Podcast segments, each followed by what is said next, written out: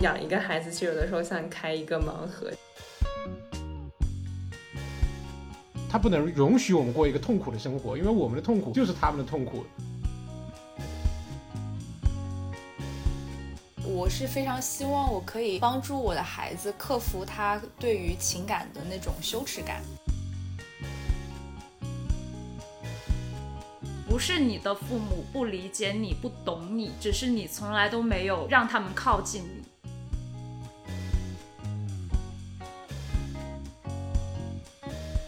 在集体主义文化中，很容易父母把孩子看作自己的延伸的一部分嘛。如果可以的话，一起追星；如果不行的话，我去看他喜欢的，然后他也可以陪我去看我喜欢的。Hello，大家好，欢迎大家来到此时此地新一期的栏目。这一期呢，我们要聊一个稍微有一点点敏感的话题，它是我们的亲子关系。其实作为咨询师，在我大部分的 case 中，我们都会去涉及到亲子关系这个话题，哪怕他们一开始来的一个主要诉求可能是个人的一些精神上的，比如说抑郁啊或者焦虑啊，但是慢慢的聊着聊着，我们都能从家庭的一些行为或者早期的教养的一些过程中找到一些线索。所以说，今天我们终于啊，我们这个心理咨询师发起的栏目啊，也要涉足到这一领域了。所以在聊这个时候呢。我有一点小小的紧张，我也非常的兴奋，因为我觉得这是一个绕不开的话题，所以我兴奋。但紧张也是因为我们的父母可能会听到我们的栏目，我们怎么去描述我们的这个体验？或许我们已经觉得我们做了一个很积极的描述，但其实对他们来说，他们听到的感受可能会不太一样。所以在这里，我们做先做一个免责声明啊，我们首先非常尊重我们的父母啊，在如果爸爸妈妈听到呢。呃，如果有什么问题呢，请及时来与我们沟通啊，千万不要生闷气。但也请大家在描述的时候啊，就是我希望大家是真诚的吧，然后我们也是稍微注意一下我们的措辞，好不好？啊？好的。讲了这么多，今天其实我们的一个核心主题就是我们前两天在聊的时候，我们想到一个主题，就是父母和子女之间能不能做朋友。其实很多时候，不管是你在书店里面看到书，或者说网上大家啊都会聊啊，父母和子女是不是可以做朋友啊？或者说你经常看那种教养的那种书，就是说如何和孩子成为朋友，对吧？嗯嗯。但亲子关系真能成为朋友关系吗？我一向是持相对比较反面的意见的。但这个东西我觉得也是有讨论的余地在的，所以我就想今天邀请我的小伙伴童宇、小张和心情一起来，我们来聊一聊我们所处在的这个亲子关系，以及关于与父母相处能不能成为朋友这样一个话题。那我们和听众们打个招呼吧。Hello，大家好，我是童宇，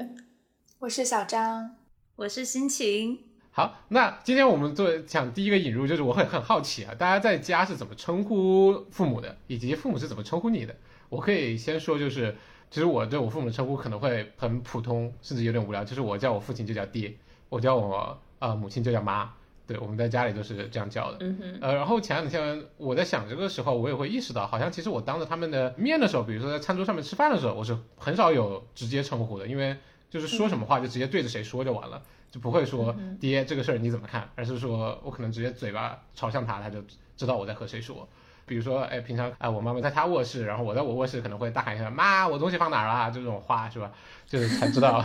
指向性指向谁。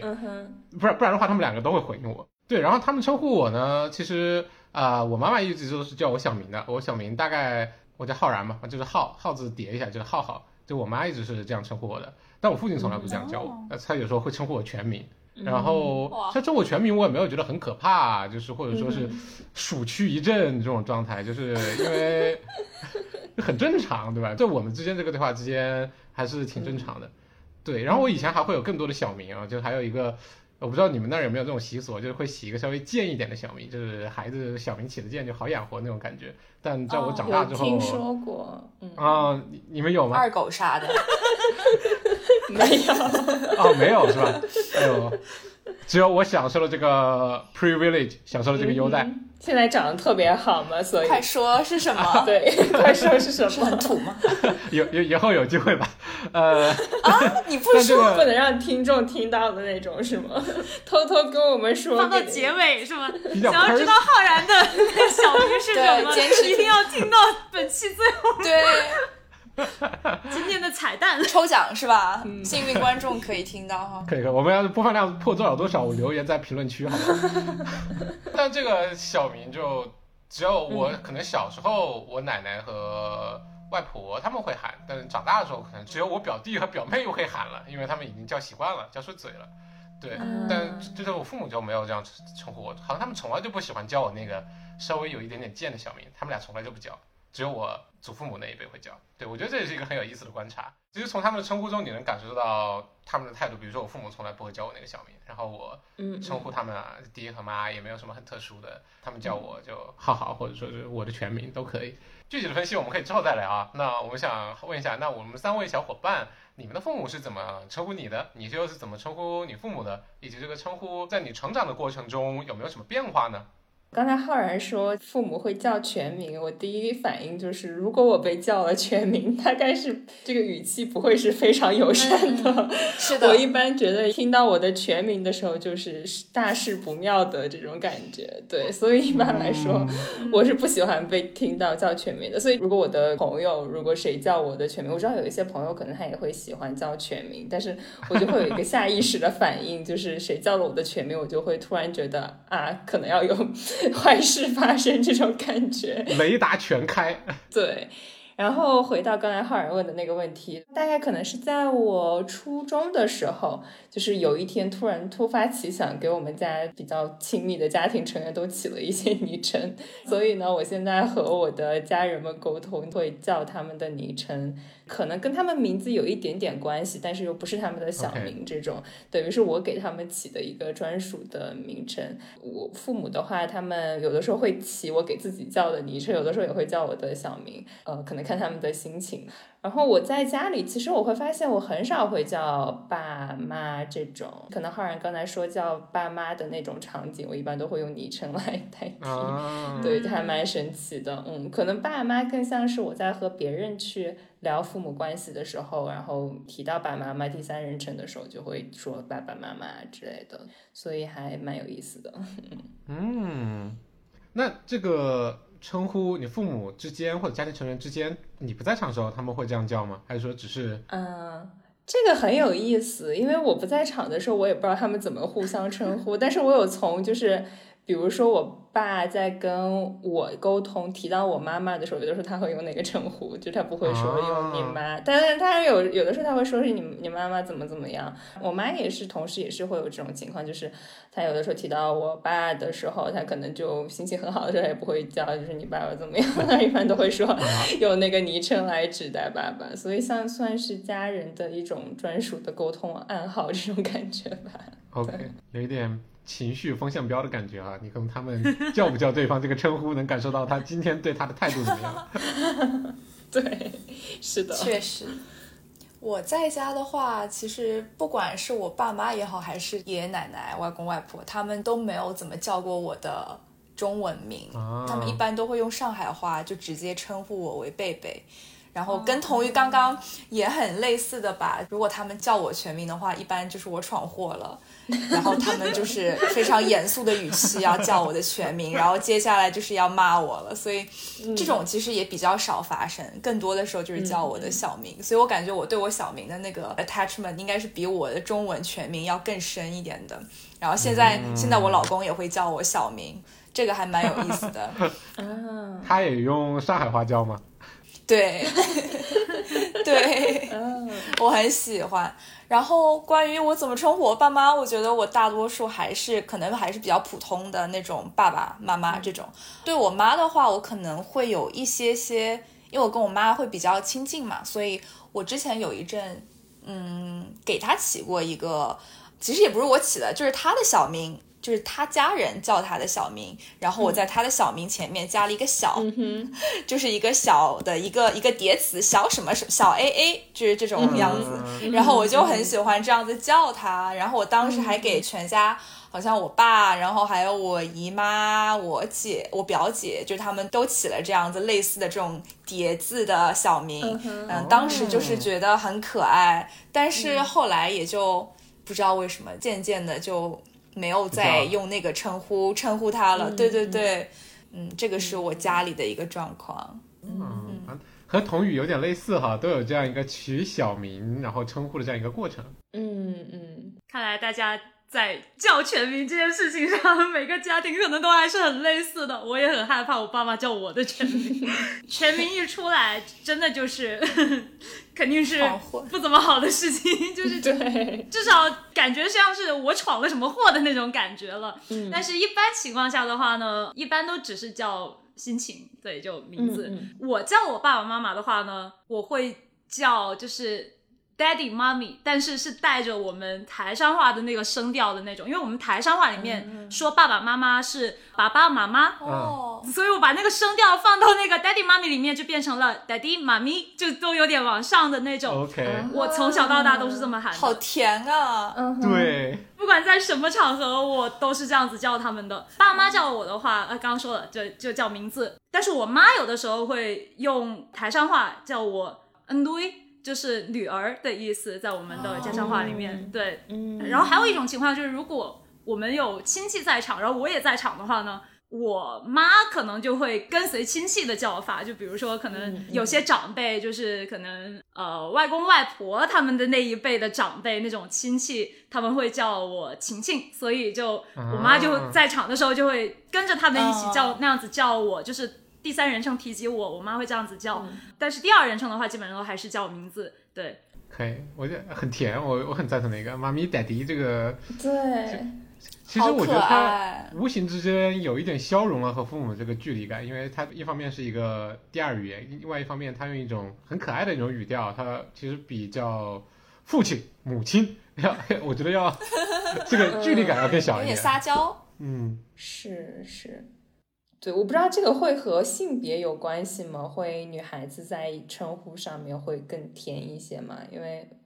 因为我们这里只有浩然一位男士，但是我就是很好奇这个点。我觉得可能会哦。我先补充一点，其实，在说的时候，我突然想起来，我妈还挺喜欢叫我儿子的，但我爸很少叫我儿子。啊对我妈会说儿子你过来一下，我爹一般就说浩然你过来一下，对，然后加上我的姓。对 OK 而且我突然想到，我印象中我妈好像从来没有叫过我全名，就是把我连姓带名一起叫，嗯这也是很有意思的一个观察。嗯，嗯。回到童宇的那个问题，就是我觉得会，我记得我这有一段时间，我确实可能是看了，不知道是看了港台剧呢，还是看了一些综艺，我也喜欢叫爹地妈咪，然后我爹就很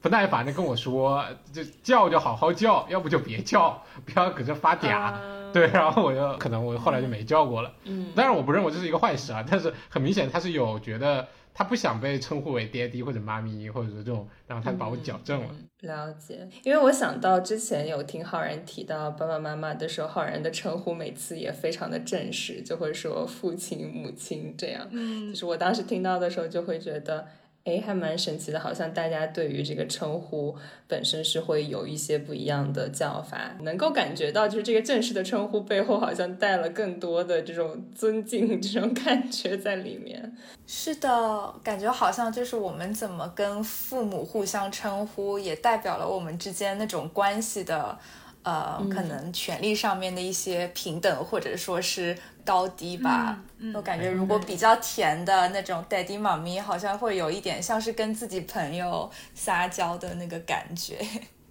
我看到心情有一些不一样的那个反应。可能有一点后面可。以再说，就关于就是我朋友这个听起来，嗯嗯嗯，就因为可能是因为是我从小这样喊到大，反正一般情况下都是那样子叫，就不会有什么声调上的改变。嗯嗯我也不会对着爸爸妈妈喊爸爸妈妈这样子，父亲母亲就更不用讲了。就父亲母亲的确是一个非常非常正式的称呼，我甚至、比如说在外，我对朋友我都很少会用说我父亲我母亲，嗯呃，但是我可能会用我爸我妈这样子，那个可能是一个比较听起来就没有什么太特殊的一个称呼，但是就同样的。对于我来说，daddy、妈咪也只是一个比较普通的一个称呼，它并没有，至少至少我在喊的时候，我没有觉得说我是在我叫 daddy、妈咪的这一刻，我觉得我跟他们之间有了朋友的那种 那种感觉，不一定。嗯，明白。嗯，有意思。所以你们觉得你们和父母可以成为朋友吗？因为我之前也有，包括刚刚浩然也说嘛，也有一些书籍或者说育儿的一些理论什么的，就是说哦，作为父母可能能够跟子女做到朋友这样子的一种状态，可能会是很好的。或者还有另外一批人可能会觉得这是一个伪命题，所以我还挺好奇，就是大家对于这个话题是怎么有什么样的看法？我听到的时候，我第一感觉可能取决于这个朋友的定义是什么，因为刚才。小张提到，或者说浩然提到的那些书里面，我觉得他说的想跟孩子做朋友，这些父母可能也不是，不管是从父母的角度，或者是从孩子的角度，应该也都不是非常纯粹意义上朋友的关系，因为。很多时候，可能父母对于孩子，他比如说有养育的这种责任在，然后孩子成年以后，可能在父母老去以后也会有抚养的义务在，但是在和朋友之间是没有这些关系去维系着的嘛，所以我觉得就是我们享受了父母的照顾，也有责任去照顾父母，就是这是一个绑定的关系。我们说做朋友的话，可能就不会有这些义务，也不会如此紧密。但我个人会觉得说，可能更多那些育儿书啊，或者是一些家庭教育的课本之类的，在去讲到的时候，朋友的父母可能更多是想要教会父母去尊重孩子的感受吧。因为其实父母和孩子是有一个权利的关系在那里的，尤其在孩子小的时候是非常不平等的嘛。可能家长会有更多的权利，这个权重在这边，但可能孩子就不太能够有。因为不管是从他体型上的这种比较弱小，或者说话语权上的弱小，都没有能力去和父母去抗衡的嘛，所以其实可能孩子，嗯，如果能被父母尊重是很重要的一件事情。然后可能，比如说孩子长大了以后，孩子能够更多的去尊重父母，彼此能够有互相的这种尊重，我觉得也是非常非常重要的一件事情。以及另外一个，我个人会认为很重要的，或者说如果能够有这样的可能性的话，比如说就是坦诚去。和彼此沟通一些内心的想法，我觉得，当然我知道人和人之间完全的坦诚可能是不存在，是一个伪命题。但我觉得相对意义上更能够坦诚的去开诚布公的去聊一些话题，我觉得是很重要的，是会让我认为觉得我在和我的父母某种程度上在做朋友这样的关系。嗯，讲了很多理论，那我想问一下，你和你父母现在是朋友吗？或者说是你所描述的 接近朋友的状态吗？好问题，我觉得我和我妈妈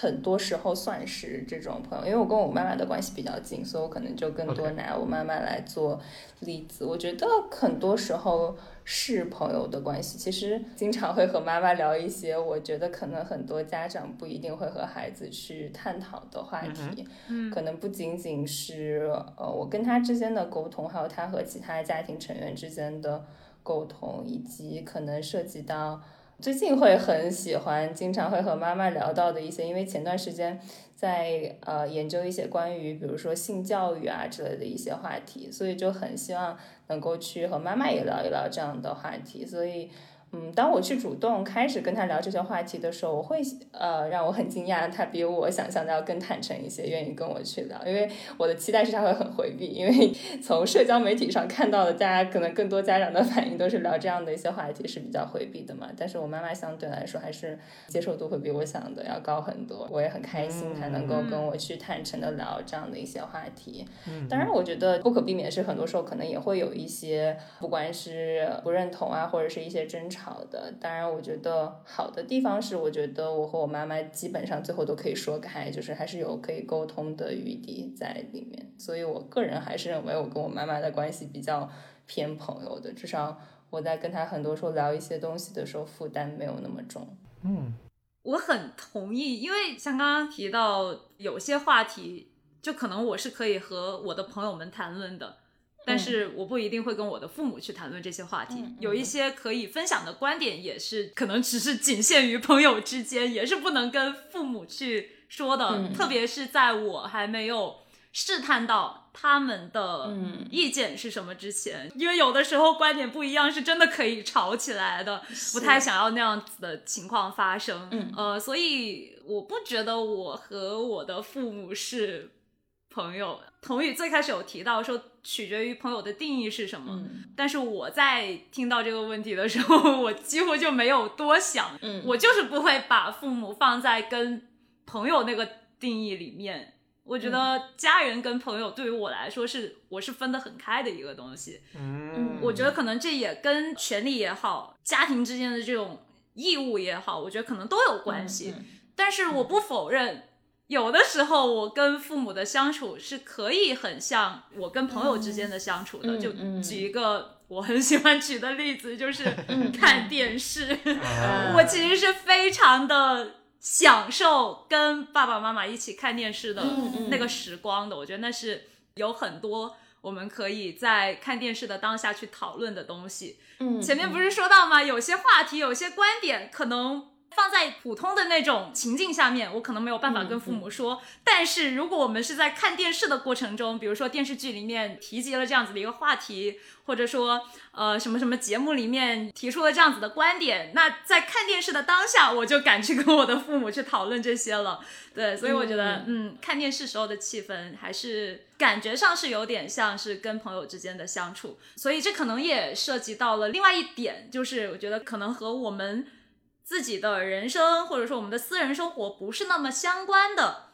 可能讨论的空间就会大一点。但一旦是涉及，比如说可能我们彼此之间的，就感觉 就是是有很强的这种关系强连接的，那嗯这个等级就会比较明显了。有点关心则乱的感觉哈。所以会有一些 safe topic，有一些安全的话题和一些不能触碰的。嗯，我觉得可能每一对关系里面都有这些话题。对，也会让我想到边界感这个词。哦，嗯嗯，但刚刚就听心情和同意，我觉得我其实也是跟你们类似的观点。我会觉得跟父母的这种亲子关系、本身亲子关系就很独特，我会有一点不想让他硬掰成朋友或者友谊这种东西。就亲子关系的话，本身就挺复杂的，然后可以处理好一段比较健康的跟父母的关系，已经很不容易了。所以我觉得我可能也是会觉得说，不需要跟父母做朋友。如果之后将来成为了父母之后，和孩子做朋友，应该也不会是我的一个主要的目标。但是呢，我是会非常向往说，可以跟父母，或者说我未来和孩子们有一种比较，嗯、相对互相理解、互相尊重的这种。类似于朋友之间的对话，我觉得可能可以有这种交流，嗯，但是这个交流一定也不是说跟朋友之间那么的肆无忌惮的，对吧？不然的话，我觉得也会让自己以及让对方产生一种很不适的感觉。就像有的时候可能，因为我跟我妈最近就是会聊一些感情方面的话题，就是之前、呃从来没有跟她讨论过的这些和异性相关的一些话题。嗯，其实我非常的喜欢，然后非常感激，就是说他愿意相信我和自己的女儿有这么一个特别、嗯特别亲密的这种讨论吧。但是，因为我从来都没有跟他聊过这些，所以最近的这些谈话就会让我觉得非常的。也不是非常，就是会让我有一点不适，然后会有一点质疑我的一个角色，有的时候就会稍微可能抽离出来一点，觉得说，哎，我们现在好像真的很像我跟闺蜜之间的谈话，但是这是我妈哎，就是觉得那个边界感突然模糊起来了，然后会让我的大脑有点不知所措。当然，我会觉得我跟他这样子的对话，我希望我可以越来越习惯，然后可以继续有跟他有这样更多的类似的对话。我觉得这是一个好的事情。但是可能我觉得，如果小孩在很小的时候，父母我们有的时候会说 oversharing 这个词嘛，就是过度分享。我觉得如果孩子很小的时候，就还没有建立起他自己一个自我的认知体系的时候，如果父母过多的去分享一些比较私人的东西，对我来说我是不太赞成的。这可能会让我想到说，跟朋友之间的这些 sharing 啊什么的，就我觉得还 OK 吧，就是是互相促进友谊的一个、一个交流。但是跟父母之间这些东西，好像还是需要把握的清楚一点。嗯嗯，这让我想到了，就是我有一些来访，就能够感觉到他们就很像小张说的，就是在很小的时候，他们的父母过度的去分享了一些自己生活中的压力，在这种家庭里，就会觉得孩子好像会变成了那个父母的角色。就是我们说的 parentified 这种感觉，就是他会是他会变得很像是这个家庭里好像更有权利的那个，但事事实上被放在那样的一个位置上，作为一个孩子的角色也是很痛苦的，因为他没有能力能够改变父母，但是又在心理上被放在了那个位置，对，还就是蛮蛮煎熬的。就我们之前在讨论基于家庭的一些干预的时候，我们也会说，如果是孩子精神上有一些困扰的话，父母的参与是一定的。但如果父母精神有困扰的话，一般我们是不想把未成年的孩子给引进到这个过程中的，因为对他们来说可能责任过于重大。就是我们可能只会让他知道，比如说你父母正在经历双向或者经历 depression，你如果你可以的话，你可以注意一点，但是不需要他们每周或者每两周一定要进入到咨询室里面说来做点什么，一起来进行一个干预吧。因为我们觉得这对孩子来说是一个很大的压力，而且孩子很难把控这个度。尽管我们说父母是天然爱孩子的，但我们也觉得，当 attachment 建立起来的之后，孩子也是天然爱父母的呀，对吧？你天然爱，天然对你的依恋对象抱有强烈的这种情感的这种纽带，它是双向的嘛。那嗯嗯孩子是很难把握好这个度的，尤其是青少年。同时，我在听到之前讲的时候，我也会想，其实可能跟东亚文化有关系啊，因为在集体主义文化中，很容易父母把孩子看作自己的延伸的一部分嘛，就是嗯自己人生的延续啊，或者自己生活的一个拓展。嗯，在这个时候，可能某种程度上，孩子的自主性，如果有的心理动力学可能会想说主体性，一定程度上就被压抑了，或者说被抹去了嘛，因为你是我的一部分，那我就要对你尽更多的责任，我就要对你，我对你负有更多的责任，我也要比如说嗯打引号的管教，或者说是一定程度上帮你去过你的人生，因为这嗯你的人生某种意义上也是我的人生，对吧？你过得不好，我也痛苦，那我不能看着你过得不好。对，嗯。哎，哈然说的这个让我想到了，前段时间正好就是和一个朋友在聊天的时候有聊到他，因为最近有一个 baby 这种就是一岁多的孩子，然后他和他的孩子在沟通的时候，就是我们知道可能我们。人在天然的在跟小朋友或者是猫猫啊、狗狗啊在沟通的时候，就会用非常那种孩子的声音去跟他们，很可爱的声音去沟通嘛。但他就是会做不一样的，就是他跟孩子沟通的时候，不会用那种非常像小朋友的声音去跟他沟通，而是用非常成人的，就是你在旁边听，你会觉得他不是在跟一个孩子说话，他是在跟一个其他跟他同样年龄的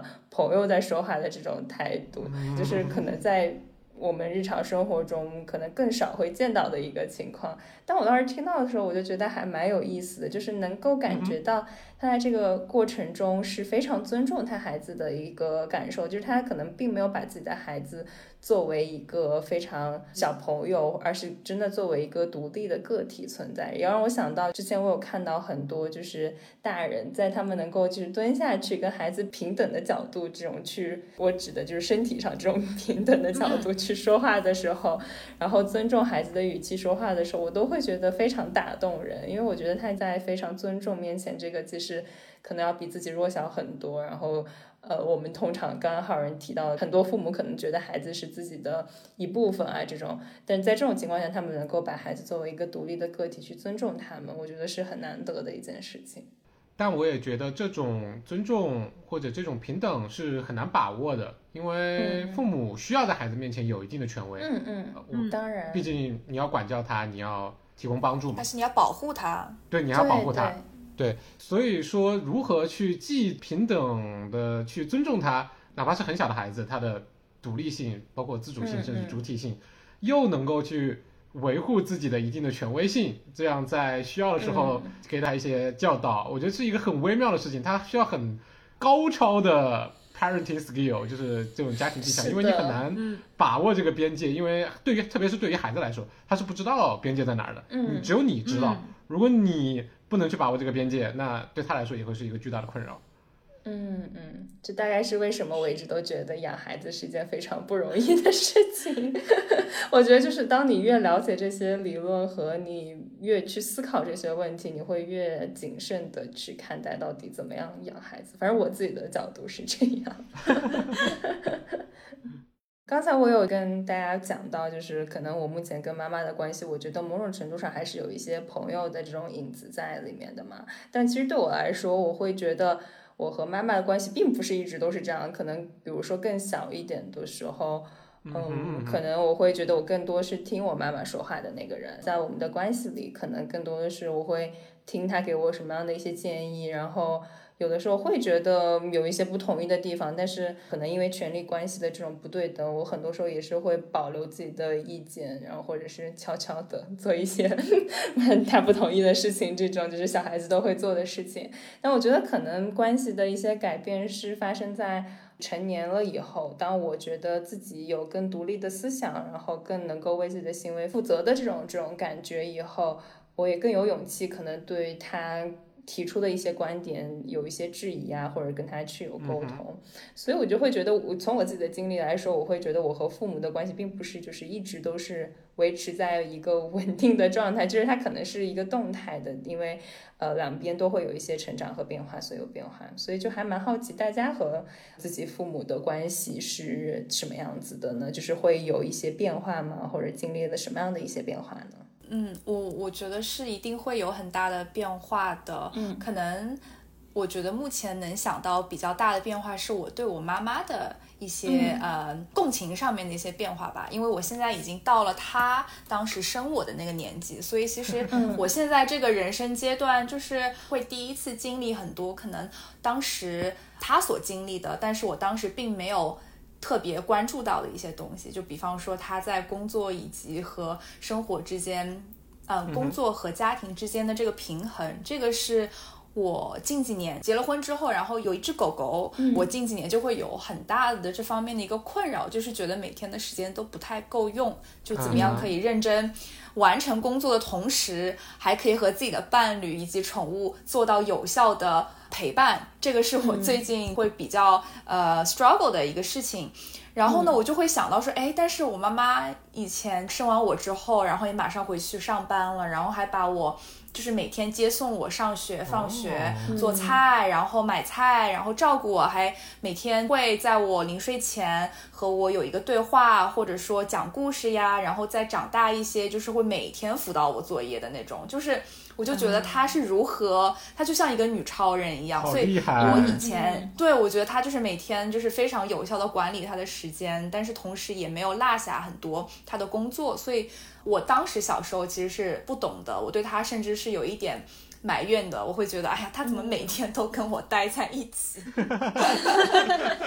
但是现在真的自己经历了这些挑战之后，我觉得。特别可以共情到他，然后也特别发自内心的钦佩他。我觉得真的是一个很了不起的妈妈。嗯，对，在我眼里，我觉得我妈也是那种超人妈妈的存在，就是很多时候肩负起抚养我的这种责任，然后要做很多很多的事情。我也觉得他深度参与了我成长的整个过程，就很多时候让我觉得他真的有时间，就是很好的去照顾自己嘛。我可能现在对于那部分的记忆也不是非常的清晰了，但我用我现在的角度，虽然我现在没有孩子，但是我就会觉得每天上班都都也还蛮累的。然后看到一些其他就是上完班以后还要去可能照顾孩子的同事啊，或者有家庭的同事，我就在想说。需要有承担好多的责任啊，所以现在也觉得单身的生活蛮好的，不用考虑其他的。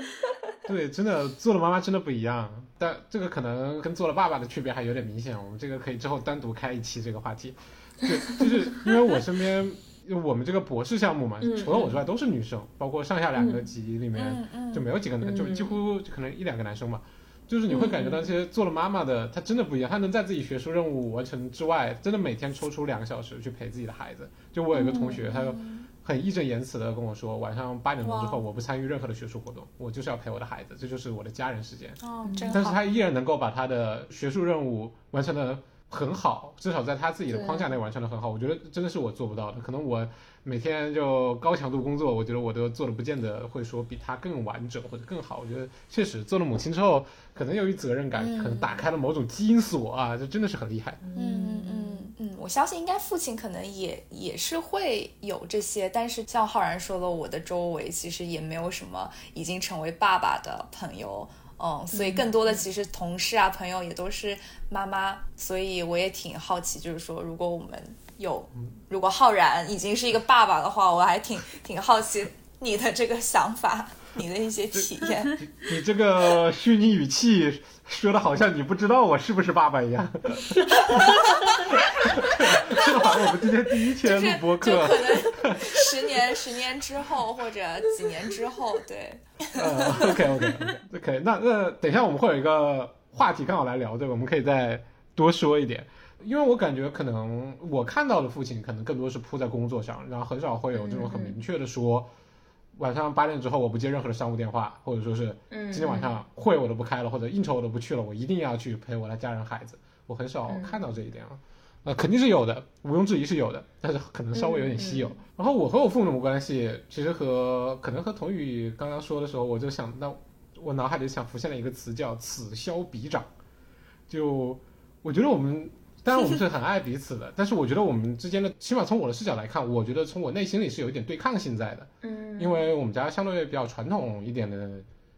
家庭，就是我父亲肯定是对我的教养是有很多，就是有一点严父慈母那种味道吧。就是是我，嗯所以我父亲对我的教养是有很多很多的，所以就无形之中很影响我自我自己的自主性和主体性嘛。所以说，在我小时候，基本上就是他说什么我就得做什么，就很少有我反驳的余地。虽然说有时候我也能够提出一点意见，但是嗯。呃，这个就根据实际情况看他要不要采纳了啊，就是是没有那么那么多的自主权的。但是在我读了大学之后，也就是进入之后，我就感觉这个动态就很明显的就有点平衡过来了。嗯。我因为就是读了大学之后，就我父亲他并没有上过大学啊，所以他很对我这种文化人还是有很多的这个认可和钦佩的啊。所以说，就我们的我们这话就会平等很多，就是没有再说他说什么我就必须得做，或者这种情况了，而是很多事情我们就开始商量着办了。然后等到上了硕士，到今天读了博士，这个动态就更颠倒过来了，就是这是你想读博的原因吧？啊，那那没有没有没有没有没有没有，我并并没有就读博并不是为了反抗我父亲，我们关系还没有还没有这这个矛盾到那个地步啊。我也做就是一家之主是吧？对对，但是我觉得隐隐里是有那种，就是我有一点点在这个权力架构上是有一点点凌驾于他了，就我不再会嗯很多事情定，我不再会全部去征求他的意见了，我就只会告诉他我准备这么做，你看行不行？你说不行，那我也不一定不我也。做，对我也不一定不做，就是我也我还是想听听你的意见的。对，但你要说行，那你就呃给予我一些相应的支持，就是大概这么个意思。我觉得也有一点点在宣示我的这个 power 的这样一个意义在这里吧，不能说完全没有吧，尽管肯定核心不是这个。对，我觉得这个就是很微妙的一个动态的一个变化。好有意思。嗯，是的，我也觉得这个很有趣。然后我听完从宇、小张和浩然讲完之后呢，我会觉得我自己的情况可能是不太一样的。嗯在这之前，我想先回应一下前面童宇跟小张提到的那一点，就是妈妈是个女超人。嗯就是在我的成长过程中，我也是发现了我的妈妈非常的能干，而且她不仅要照顾我的成长，她甚至也要照顾她的爸爸妈妈，所以她就是嗯多方面的去，她可以兼顾很多。还小一点的时候呢，我觉得还是很依赖她，没有怎么多想这件事情。但是最近两年吧，我就其实很希望说他可以多想想他自己，他可以把他自己先摆在第一位。嗯嗯，嗯即使我长这么大了，我也依旧觉得我的妈妈非常的能干，所以可能也正是因为这样子，我感觉我和爸爸妈妈之间的关系其实没有什么变化，就还是可能是跟我小的时候那种差不多，就是我还是依旧能够感觉到他们的那种权威性的存在。就对于我来说，他们的等级始终都是比我高的，嗯我我几乎不怎么敢违抗他们，就可能有的时候就是一些琐碎的那种生活中的小事，我可能被骂一骂，心里会很不爽，但是我面上还是要、还是要示弱，还是要嗯哦。照做，因为其实我是觉得我自己，我会觉得我自己是一个没有什么。青春叛逆期的人，哦可能到现在，可能我会觉得近两年可能是我的一个叛逆期，但是来的可能会晚一点有点晚对，但是基本上前面说就琐碎的那些事情不怎么敢违抗他们，但是对于一些人生大事，比如说职业选择或者恋爱、结婚、生娃这些，嗯我其实还是很希望可以得到爸爸妈妈的支持跟理解的。嗯是的，一定。但是就我个人的感觉，我们好像三个人都不是特别容易去主动打开彼此的嗯。心扉，去跟彼此沟通的那种人。对，更有距离感一些哈。可能情感的表达比较嗯，我觉得可能是权力上的一些那种距离感，我不会我不会觉得说就是情感上有距离，嗯。可能只是因为他们是爸妈，所以我不想因为一些不同的观点或者说不同的价值观，把关系闹得太僵。这就是是我为什么希望真的可以得到他们发自内心的理解，因为我觉得，嗯。呃，如果我们没有办法就是完全的去理解对方的话，其实很难得到一个真正的认可或者尊重。嗯但是我同时我的内心很清楚，真正的理解其实是很难的。但是我现在嗯也还是会时不时的就跟他们透露一下，就是呃我的一些想法，比如说关于恋爱、结婚、生娃这些，我偶尔还是会透露一下，嗯就是感觉有点像是就是提前跟他们说一声，就不要到时候让他们手足无措的那种感觉。嗯，但是另外一点，就我也想说一说，呃，我觉得可能是在我这边，从我个人的角度出发，我觉得我自己有尝试主动去做变化的一点，就是我在十八岁的那一年，我向我的父母开放了我的朋友圈。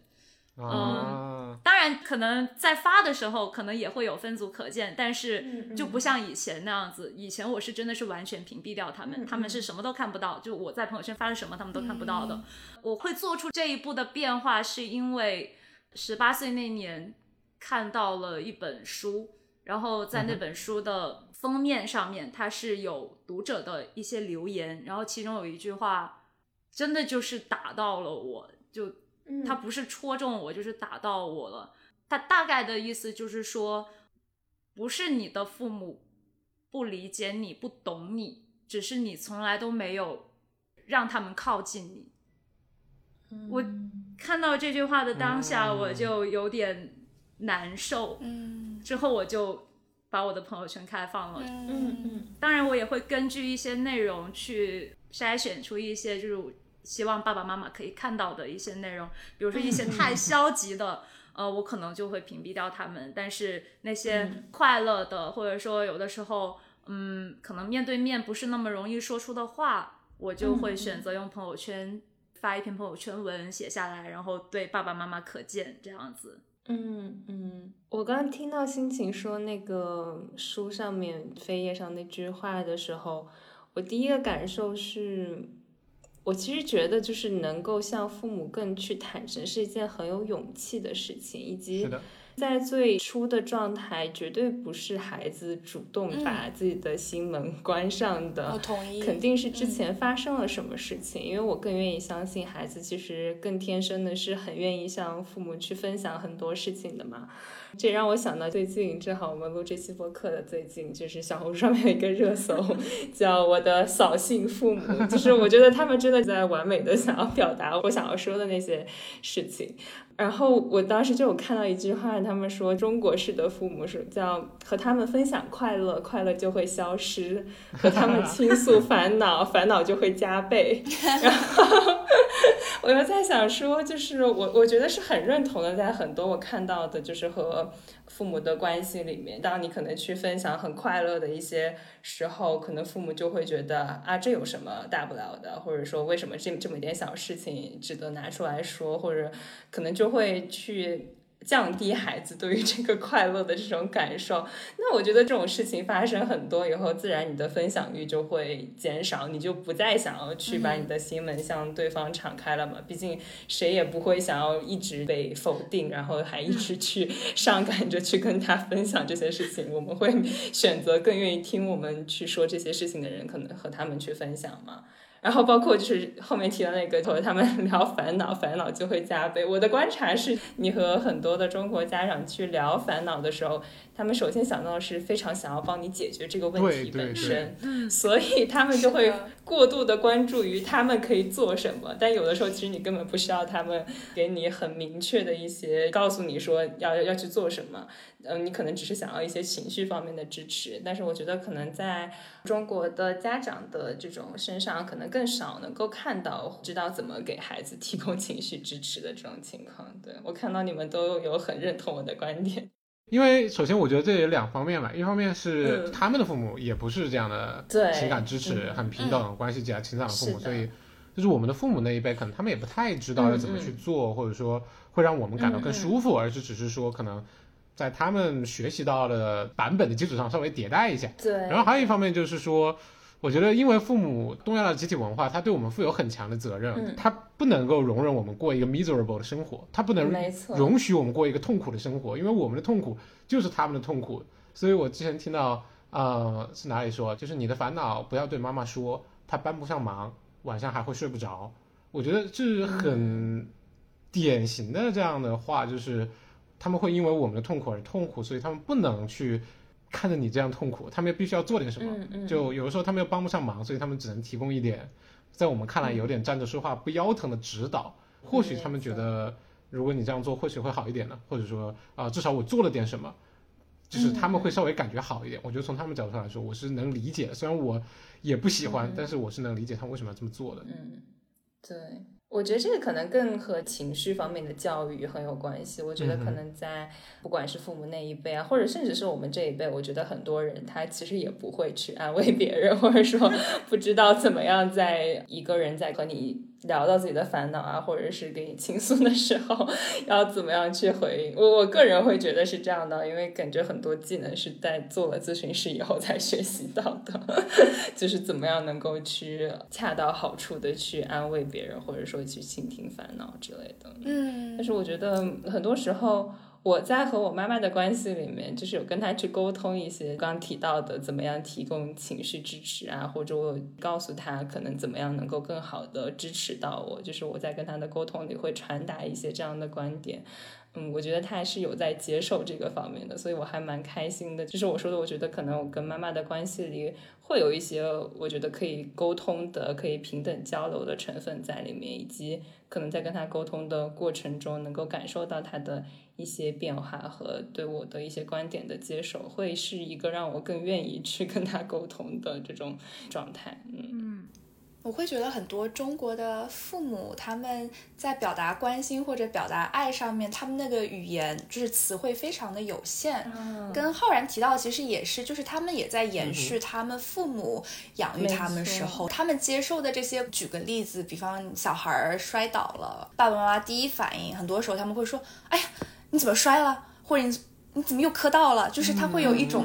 隐约带着一种责骂、责备的语气。嗯去表达他们对孩子的关心。其实他们想说的是，哦，妈妈很心疼你摔到了，就是我觉得他们其实就是想表达那个意思而已。对然后自己又非常的紧张、焦虑，他们不希望自己孩子受到任何的伤害。所以我觉得很多时候跟很多一些这边的华人的父母工作的时候，我其实是能够共情到他们，但是同时我又会觉得。怎么样可以让他们愿意去改变，去学习一些更适用于现在孩子们的这些表达关心的方式？我觉得这个很重要，尤其是一些华人的爸爸，我觉得他们很。他们很不知所措，就是他们跟孩子相处的这个关系里面，他们又想要去表达对孩子的关心，想要去帮助到孩子，但是他们每说的一句话反而会更加激怒，尤其是如果他们小孩是叛逆期的话的，更加推远了他们的孩子跟自己的距离。所以其实我觉得这一点真的是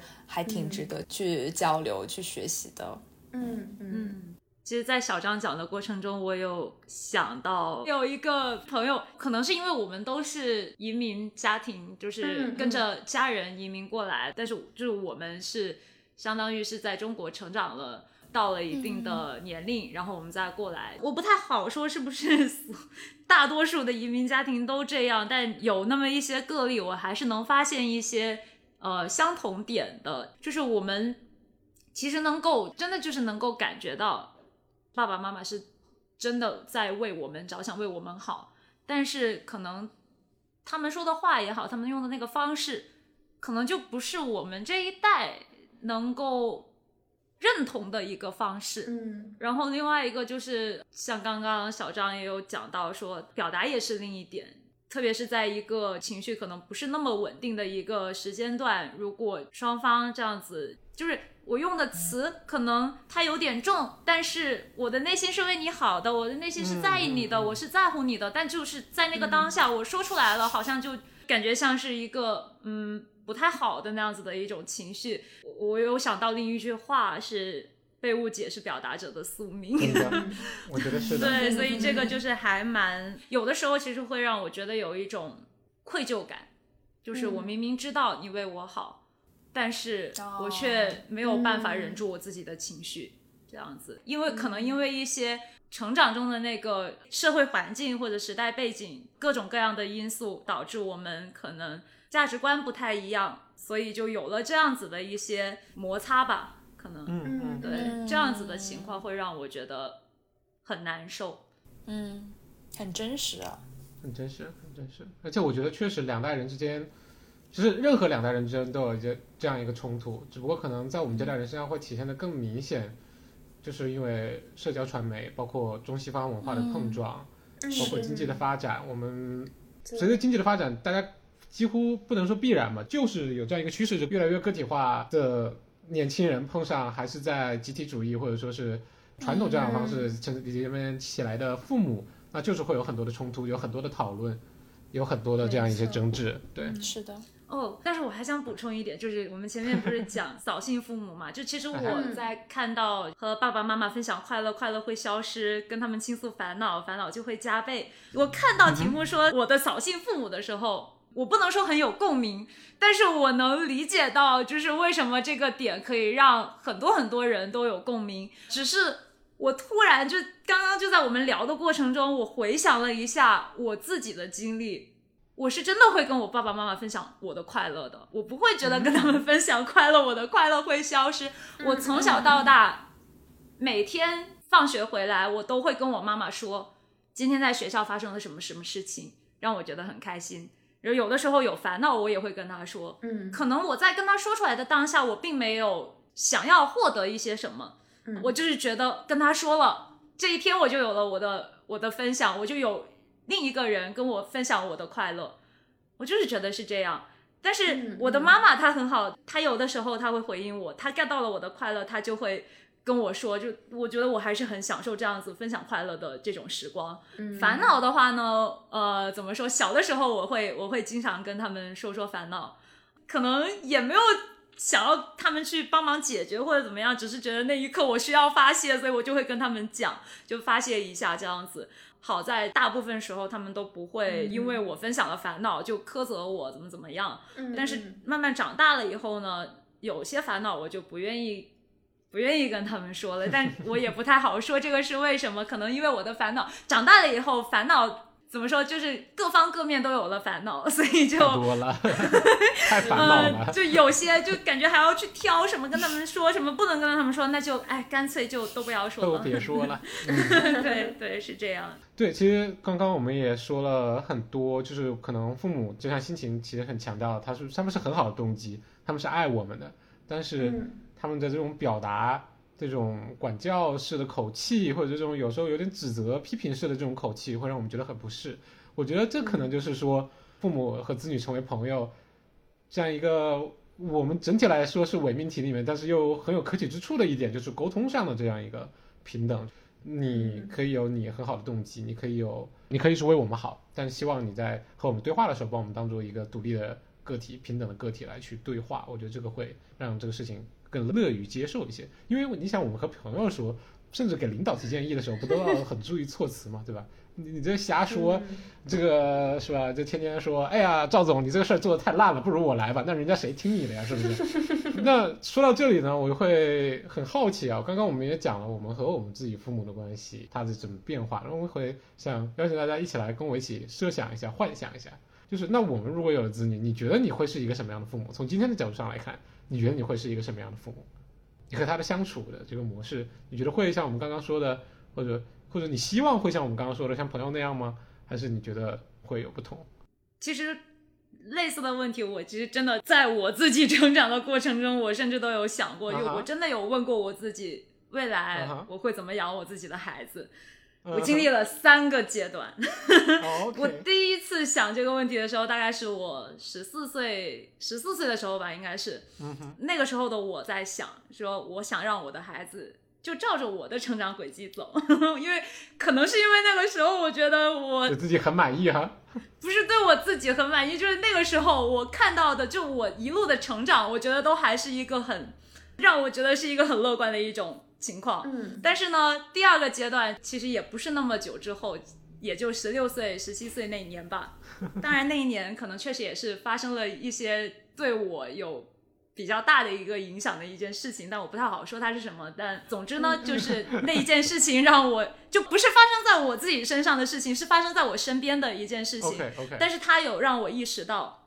那个时候我就在想，说我要让我的孩子选择自己喜欢的，他只要快乐就好，健康就好，平安就好。然后第三个阶段就是十九岁的时候，这个问题在我这就不存在了，因为哦，他就无解。我希望他快乐，但是我意识到啊，我可能最终还是会像我父母对我那样子去对我的孩子，就是我想对他好，但是我不知道怎么去正确的去表达。嗯嗯嗯。我可能也会忍不住对他的生活、对他的选择做出一些我的评价，但是这样的一些评价，可能在我的孩子看来，可能就是他不认可的，或者说就是因为这种前面我也提到了这个成长的背景、呃社会环境、时代背景都是不一样的，所以代与代之间可能真的是有鸿沟的，这个是我没有办法解决的一件事情，至至少在目前的我看来，就是没有办法。嗯然后另外一点就是成长的过程中肯定是会有一些阵痛嘛，对吧？可能现阶段的我还没有办法去很好的去学会去治愈我的这些痛，但是我也很难说，如果以后真的就是伤疤好了，我会不会也忘了这些痛？然后我又把这样子的痛去强加到了我的孩子的身上，嗯。我就不想让这样的事情发生，所以在我能够找到一个真的可以说服我自己的答案之前，在我可以完全自洽之前，我会选择逃避哦这个问题。这听起来有很多的个人挣扎，关于这个孩子，但是其实更多是关于自己了，嗯，要怎么样去不把自己的这样受到的伤重复一遍给自己的孩子，然后要怎么样去做一个为了他也好，为了自己也好，去做一个好的母亲，我觉得是一个很微妙的话题啊。对，因为而且而且因为我们前面也提到嘛，前面童宇说过，当爸爸妈妈责任真的很大，这是一件非常非常难的事情。可能我确实也是现阶段就也还没有准备好，觉得说自己可以当一个多好的妈妈这样子，嗯我还没有能力去担得起这个责任。，OK OK，嗯。辛勤的回答让我想到，我俩都是比较完美主义者，所以在这个上面非常有共鸣。就我们当我们想要有一个孩子的时候，可能默认的预设是想要做一个相对完美的父母。反正我曾经的想法是是这种感觉，所以对我来说，很长很长一段时间我都会觉得，包括可能现在依旧会有这种感受，就是我其实也不知道我会成为一个什么样的父母，以及他到底会。可能会对我的人生有什么样的一些影响之类的，但我在看到这个问题的时候，我会想说，我希望可能跟孩子的关系会是一种一起成长的关系。嗯可能这是我觉得我在和我妈妈的关系里面让我感受到很好的一点，就是我会觉得我也希望把它延续到，如果我有后代的话，可能跟我的孩子，呃，能够以这样的一种关系继续成长下去。它很像是，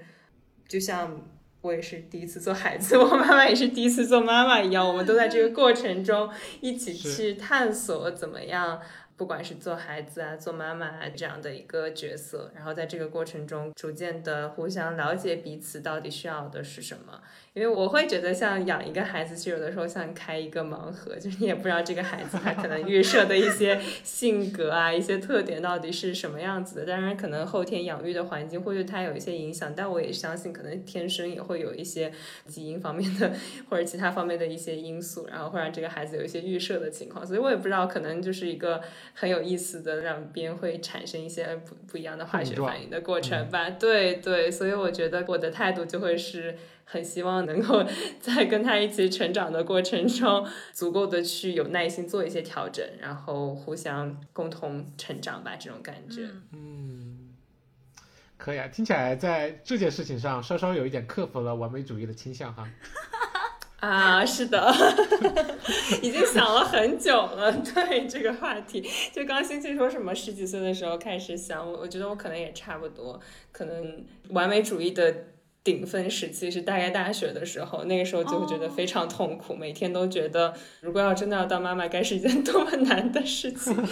然后当时又上了很多什么心理学、什么教育心理学啊、什么青少年心理学，巴拉巴拉一些就是各种心理学的课。我当时就觉得天哪，就是养一个孩子是好困难的一件事情。我是怎么长这么大？我妈妈到底是怎么把我养这么大的？就感觉 是一个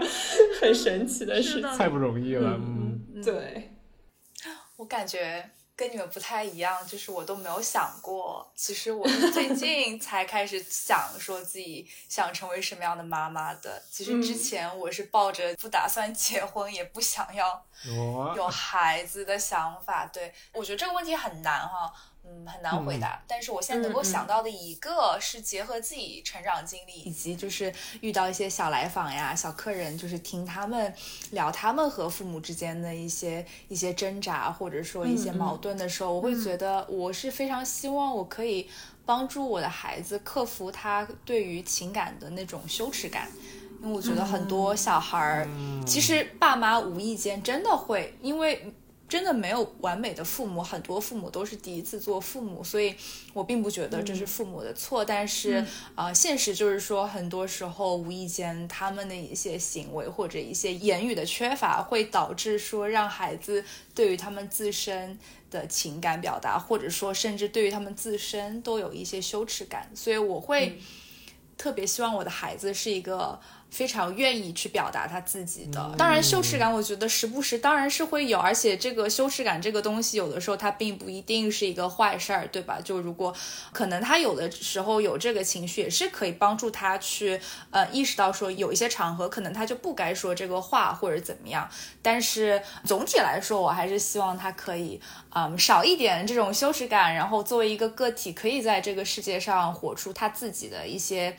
一些人生吧，就是对对，开心一点，自由一点。我觉得自由对于我来说是个很重要的东西，然后也很难在这个这个社会中，但是我还是比较希望他可以自由的成长。好棒啊！谢谢谢谢。另外还有一个一个比较具体的，我是很希望全家和孩子们都有一些。比较固定的一些活动，比方说固定的一个全家的电影日，或者说我们就爸爸妈妈跟孩子们一起喜欢并且共同参与的一项运动。我觉得如果有一个运动，大家比方说每周或者说每两周可以一起出去打个篮球、打个羽毛球，或者去游个泳，我非常希望我们可以做到。或者说，其实我特别喜欢的就是我小的时候跟爸妈一起去看我的偶像的演唱会，就是他们都会陪我，虽然他们都。不爱看，所以我也是希望我可以跟未来的小孩一起去看，如果可以的话，一起追星；如果不行的话，我去看他喜欢的，然后他也可以陪我去看我喜欢的。哦，这真的是太美好的一件事情了。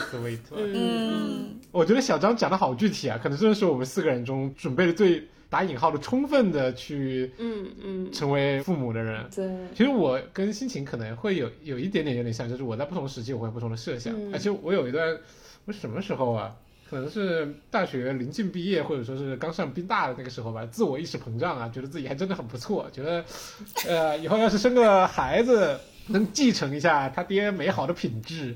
那倒是也很不错。如果再继承一点才能。但其实这这是非常自恋的一种想法，对吧？那明显就说明我根本没有做好准备去成为父亲，我只是单纯的自恋。你好诚实啊！对，而把而且是把他看作我的延续的，我没有考虑到他的个人意志啊，只是觉得，哎呀，你爹有这么好的东西，你赶快继承继承，哎，继承继承之后，你也你就无敌了，你牛逼了。我前两天还在跟朋友说，我父亲在我这个年龄的时候，可能我可能再过几个月我就要出生了。对，但是我觉得我完全没有准备好做一个父亲，因为可能我还没有办法去处理好和他之间这个距离感。因为我们东亚的父母是无限责任父母，对吧？特别是传统的父母，就是说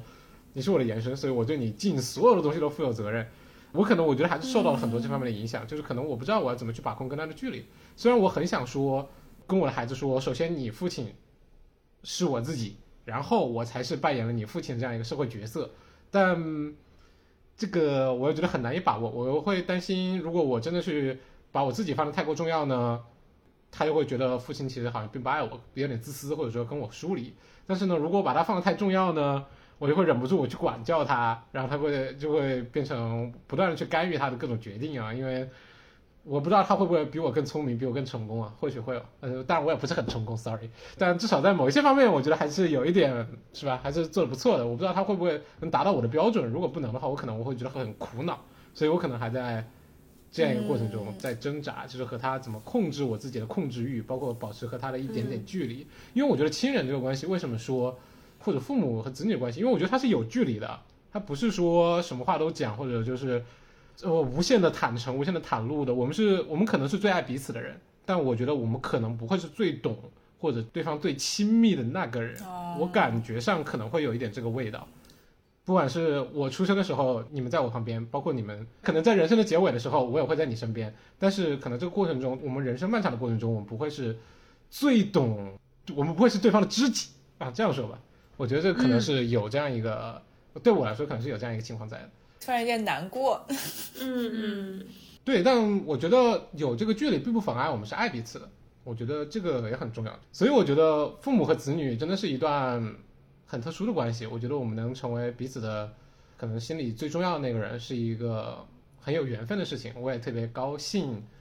我的父母是我的父母，嗯，但我不知道未来我的子女能不能说出这样的话，如果有的话。但 anyway，就是非常高兴今天能和大家一起来聊。和父母的这样一个关系的一个变化，以及和父母的这样一个距离，然后以及讨论能不能和父母成为朋友这样一个话题，我觉得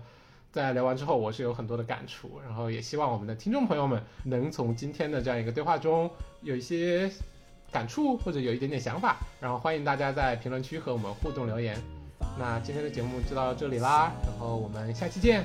拜拜拜拜拜。